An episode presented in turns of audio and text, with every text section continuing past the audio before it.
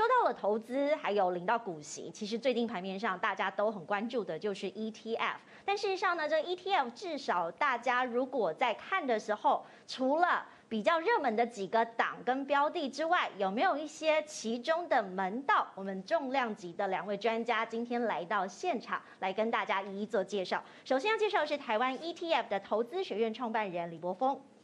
各位观众，大家好。另外一位呢是李博基金总监冯智原。司令好，大家好。好，两位呢今天是重量级的来宾哈，因为我们在年底呢，其实呃大家都在看很多的行情，一路走到现在。事实上，很多人都在关注这个操作的标的，所以一开始其实大家看到，呃，尤其是八月份 ETF 有很多热门的档，那我们就来看一下，说其实在这个八月份的时候，有哪一些标的值得大家来做关注。其实呢，看一下这个目前证交所公告，八月以来。最热门的 ETF 前十名，除了大家熟知的这个零零五六啊，好零零五零之外，其实大家可以观察到，证券的这个名称包含了元大台湾五十、元大沪深三百等等，好，还有国泰台湾五 G Plus。其实你可以发现哦，它都在榜上有名的这个区间，而且呢，目前也是往上走。尤其你还可以观察到，包含了智能电动车。永续高股息，还有包含了新南向的富邦越南，或者是呢以这个类股来说的半导体跟中国高股息，大家可以观察到产业的趋势变化，还有资金的流向到底在哪里。所以一开始我可能要请教一下柏锋，好，柏锋，我们其实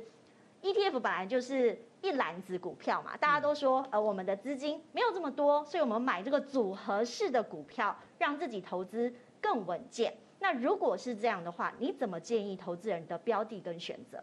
？OK，其实还是要看个人的一个投资目标是什么。例如说，你对于某一个主题或是趋势，其实有自己很独到的观点，或是你有专业上面的见解，那我就会建议，其实你可以去呃找看看有没有主题型的一个 ETF，像是电动车啊、五 G 都是最近很热门的一个主题型的 ETF。那如果你并没有一个主题的一个看法，而且你对于投资呢，就是想说你把生呃，就是你的时间跟精力都花在你的生活、你的专业上面，投资就只要一年花个几小时稍微看一下，但是你希望自己的资产可以稳定成长，那这种方式呢，我我就建议用台湾五十。或是美国标普五百这种大盘型的 ETF 来去投资，定期定额的把自己的闲钱放进去，这样就可以了。所以其实还蛮简单的。对，那伯伯，你刚刚讲到定期定额嘛，应该会有一个资产配置的比例，我们可以来看一下图表，大概是怎么样分配？你觉得会比较适合？OK，那资产配置是这个样子的，你就好像是在聘员工来去帮你赚钱，所以你的资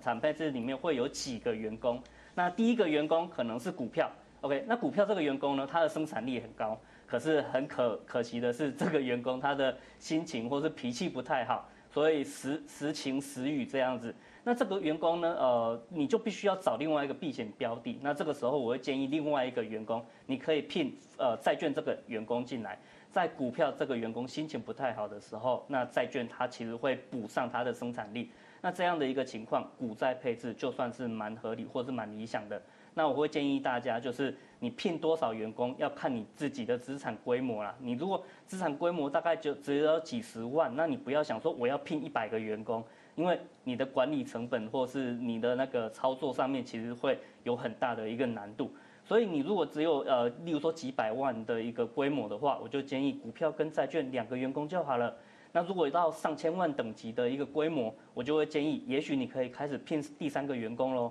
那第三个员工就看你比较担心什么，例如说你很担心通膨，也许你可以布局一部分，例如说五趴的一个黄金的 ETF，那或是你比较想要有固定收益，你可以布局 REITs 这种呃房地产的投资信托的 ETF，所以就看你自己想要呃朝什么投资目标去迈进，你就布局什么样的 ETF。那我必须要讲的是，在资产配置里面，你要很清楚你放进来的这个新的员工，你对他够不够了解？我们如果真的开一家公司，要聘新的员工进来，我们一定会看他的履历嘛，会知道说这个员工进来他负责什么工作，他扮演什么样的功能。例如说你要聘一个新的员工，叫做呃电动车的 ETF，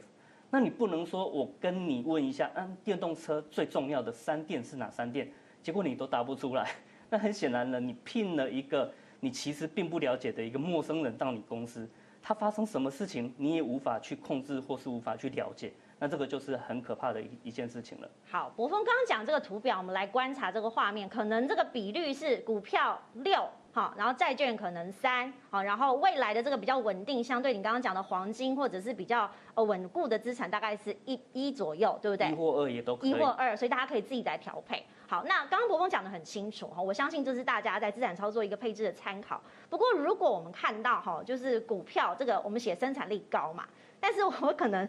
觉得说，哎，这个生产力高，这个到底是要看什么数据来参考？我要请教一下智远哈，因为过去我们都说，呃，或者是我们刚刚看到这个排行榜，好像大家觉得说，人多的地方到底是不是一件好事？好，我可能要请教一下。哦，我们看 ETF 哦，它人气是不是夯啊？其实可以从几个角度。那刚之琳讲的哦，其实是在这个股票市场里面呢，每天买进买出的这个总量。好，所以是成交量啊。那另外一个呢，我们可以从这个整个的资产规模哈，也就是说整个长期累积的这个呃资产到底有多少人买。啊，另外来讲也可以从受益人哦，就是说多少个一般的投资人呢进场去买了这个 ETF 哦，那我们从这几个指标呢都可以判断他们的一个人气的一个状况。那我这边列出来呢，主要是以这个受益人数为主。我们看到目前来讲比较热门、人气夯的 ETF 有一些老牌的，那也是有一些新秀啊。那老牌的像是零零五零啊、零零五六啊这一些啊，那像零零五六的话，它今年以来的投资报酬率大概是十个 percent。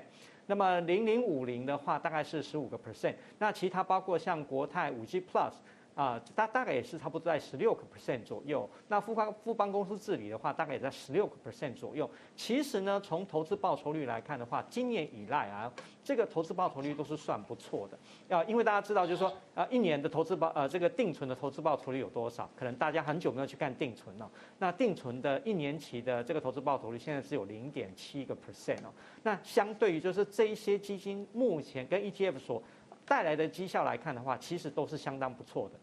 好，看起来绩效不错哈，所以我们其实有迹可循啦。但是我要告诉观众朋友的是，哎，这个热度增加的时候，你可能选择要小心。我们先来看一下，目前呢，其实在这个 Beta Shares 哈，我们有一个最新的数据，这个是全球 ETF 的规模。它是持续的上升，那因为目前统计呢是到二零二零的第三季，你可以看到呢它是不断的往上走，而且这个是以十亿美金来计算哈，我们看到这个规模是一路的向上。那如果趋势向上的时候，大家也会发现说，大家都在进 ETF，那选择是不是有一些比较有规模的指标性的参考数值呢？我请教一下博峰，如果是你的话哈。虽然这个规模很大，但我也不是闭着眼睛挑，有没有一些挑选的法则？OK，第一个我觉得大家要稍微看一下，就是你所挑选的这些 ETF，你是不是很清楚它的持股到底是什么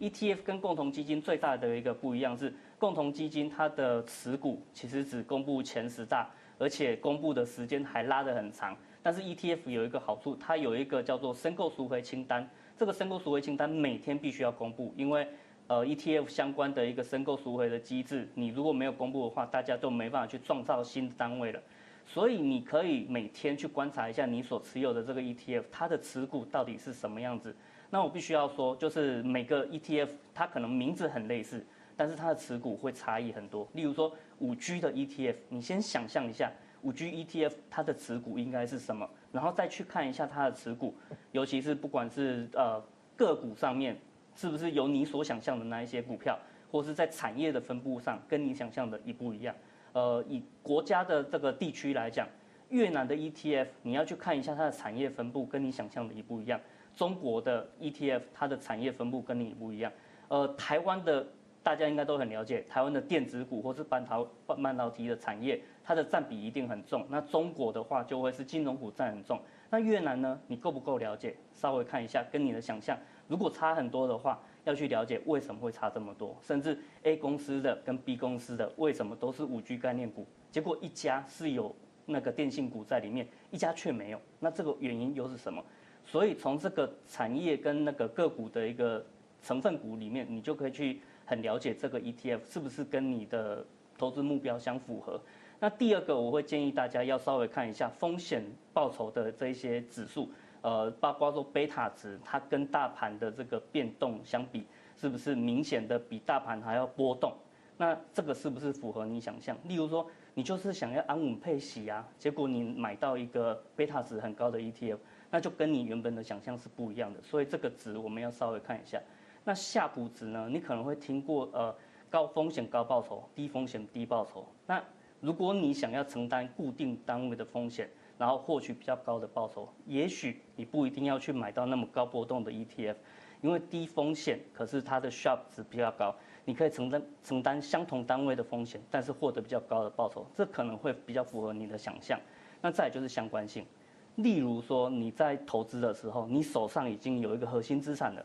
接下来你要就像我刚刚讲的，你要聘一个新的员工进来，那这个新的员工你原本是要补足核心资产不足的一个地方，结果你看一下它的相关性，发现说它跟你核心资产的那个 ETF 或是那个基金相关性竟然高达零点九九。那也就是说，它几乎同涨同跌，它没办法达成你的目标。所以这三个值稍微看一下，你就会对这个你所投资的 ETF 有更进一步的了解了。那接下来每一个 ETF 都一定会有关键的三维，你也要稍微看一下。我会比较建议，就是管理费可以的话，就尽量让它低于零点五 percent，因为如果过高的话，想想看，呃，你可能会投资公司债的 ETF，那你希望它给你每年五趴的这个报酬。结果他收你一趴的管理费，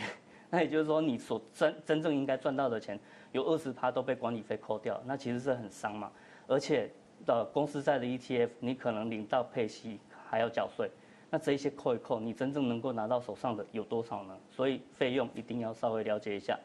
在规模，我会比较建议在五亿以上，因为现在有很多 ETF 开始被清算了，如果规模没有够大，它可能能不能持久？或是能不能还存在市场上面，这个也是要画上一个问号的。再来，呃，ETF 它有分市价跟净值，净值就是你清算它总资产会算出来的一个值，也就是说你买到的东西它本来就值多少。可是我们在交易的时候是用市价去做交易的，这个东西它的净值十块钱，但是大家抢，